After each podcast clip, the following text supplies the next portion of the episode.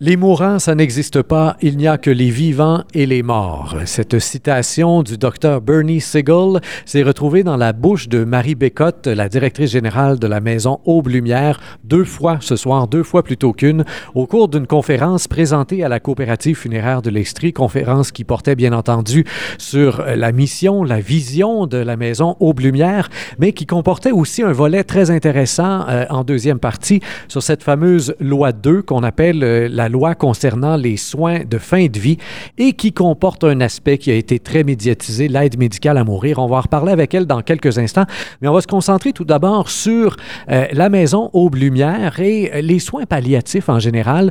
Euh, c'est quand même pas anodin de voir que la chose a été inventée euh, vers la fin des années 60 par une infirmière qui était exaspérée finalement devant ce qu'on appelle l'acharnement thérapeutique. Mais c'est une infirmière, non pas un médecin, mais une infirmière qui a été tant et tellement touchée qu'elle s'est dit, il faut faire de quoi là?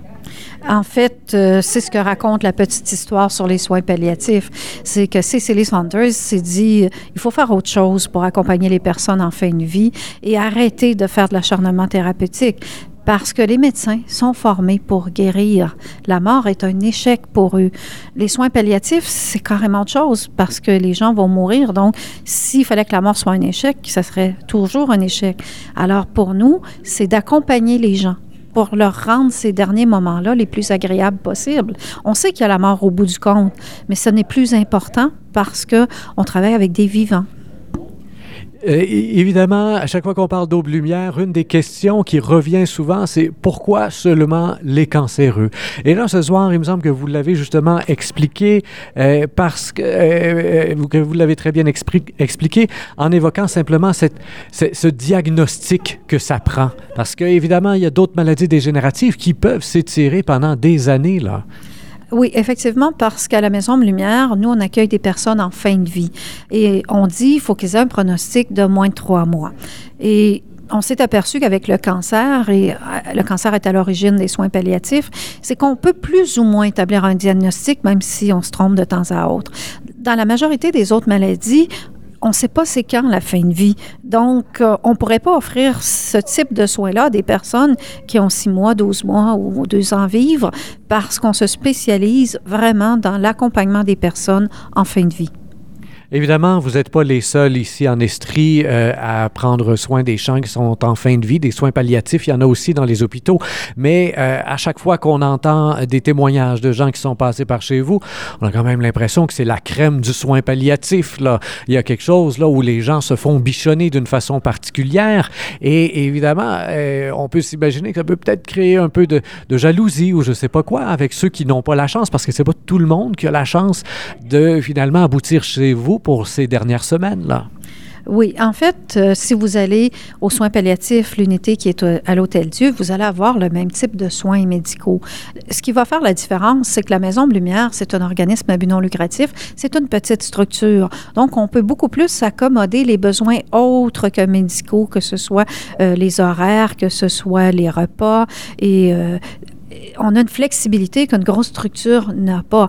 L'autre chose, c'est que nous, on a plus de 30 000 heures de bénévolat juste au fonctionnement de la maison, ce que n'aura pas une infrastructure.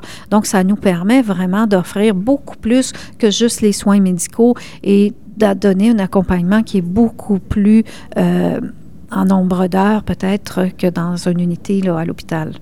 Vous le disiez au cours de la conférence, euh, il y a un taux d'occupation chez vous de 94 alors aussi bien dire pratiquement 100% puisque euh, le petit 6% comme vous l'expliquiez, euh, c'est souvent bon, c'est une journée de vacances, le temps de, de faire le ménage de la, de la chambre qui, qui, vient, dans laquelle quelqu'un vient de mourir. cela dit, vous avez continuellement, à chaque fois qu'une chambre se libère, vous avez à gérer la liste d'attente. Les gens qui sont là, il y a toujours des gens sur la liste d'attente à l'année longue ou presque, vous le disiez. Il y a des, critères qui sont très protocolaires, mais il y a aussi des critères qui sont très humains et, c'est là, que ça devient un peu difficile. C'est pas évident pour euh, les gens. Combien vous êtes pour prendre la décision de qui s'en vient et qui s'en vient pas là? En fait, c'est la décision appartient à la coordonnatrice des soins et aux médecins, donc euh, qui vont examiner les demandes, regarder un petit peu l'historique médical du patient, regarder sa situation, son environnement et euh, un des éléments qui pèse dans la décision, c'est qui va bénéficier le plus des services qu'on a à offrir. Donc, des fois, la plupart du temps, c'est les personnes à domicile, mais ça peut être quelqu'un qui est à l'hôpital parce qu'il est rendu à l'hôpital on n'a pas eu de place pendant qu'il voulait venir chez nous puis qu'il était à domicile. Donc, ça peut arriver qu'il soit à l'hôpital et qu'il entre. Donc, c'est pas la date de la demande. Ça, ça n'entre aucunement dans la décision. C'est chaque cas, quand on a une place disponible, on regarde qui est sur notre liste d'attente puis on, on regarde comment la situation a évolué on s'imagine facilement euh, qu'à partir de ce moment-là, tout est beau, tout est rose, mais en même temps, la personne, elle est en fin de vie. En fin de vie, il se vit des choses extrêmement intenses, soit euh, des beaux moments, mais il peut aussi se vivre des moments difficiles. Il y, a des familles qui sont pas nécessairement euh, toujours très unies. Il y a des nouveaux conjoints, vous le disiez. il peut y avoir des vieilles chicanes de famille qui, là, tout à coup, vont peut-être tenter de se régler. Des mourants qui vont, ben, pas des mourants, mais des personnes en fin de vie, comme vous disiez, puisque les mourants n'existent pas, euh, qui vont essayer de régler les détails, les, les, vieilles chicanes. Là.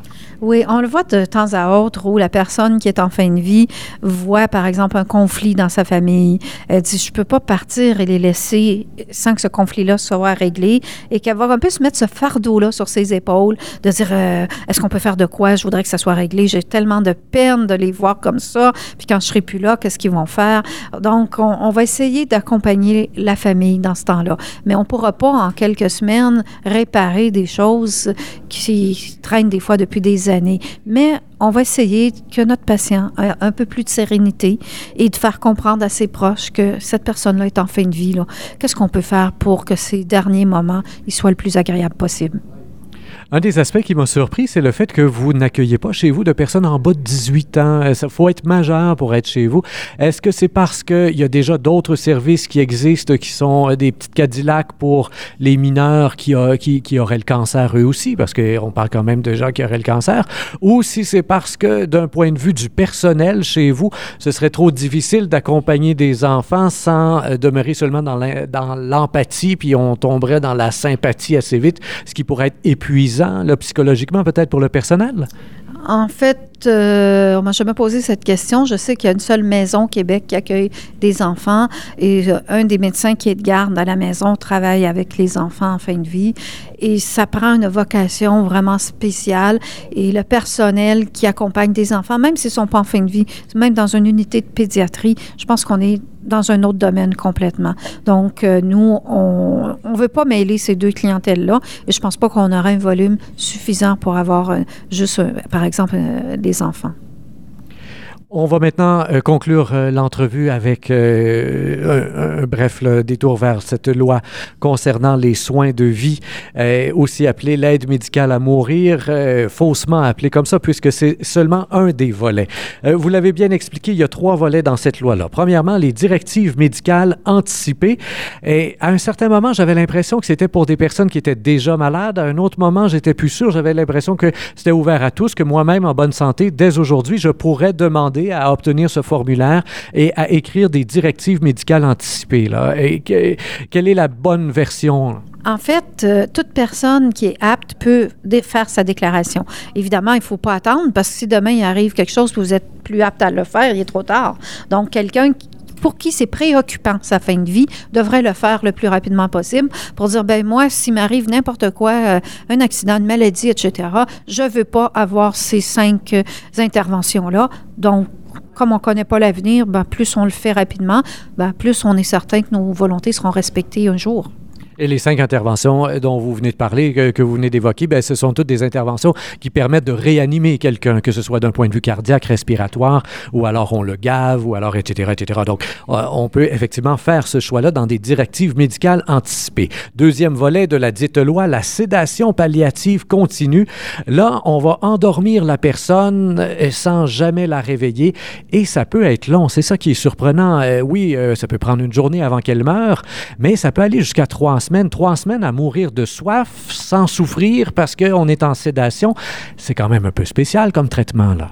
En fait, c'est des exceptions. Euh, on parle plus en termes de jours parce que la personne qui est en sédation palliative continue ne s'alimente pas, ne boit pas.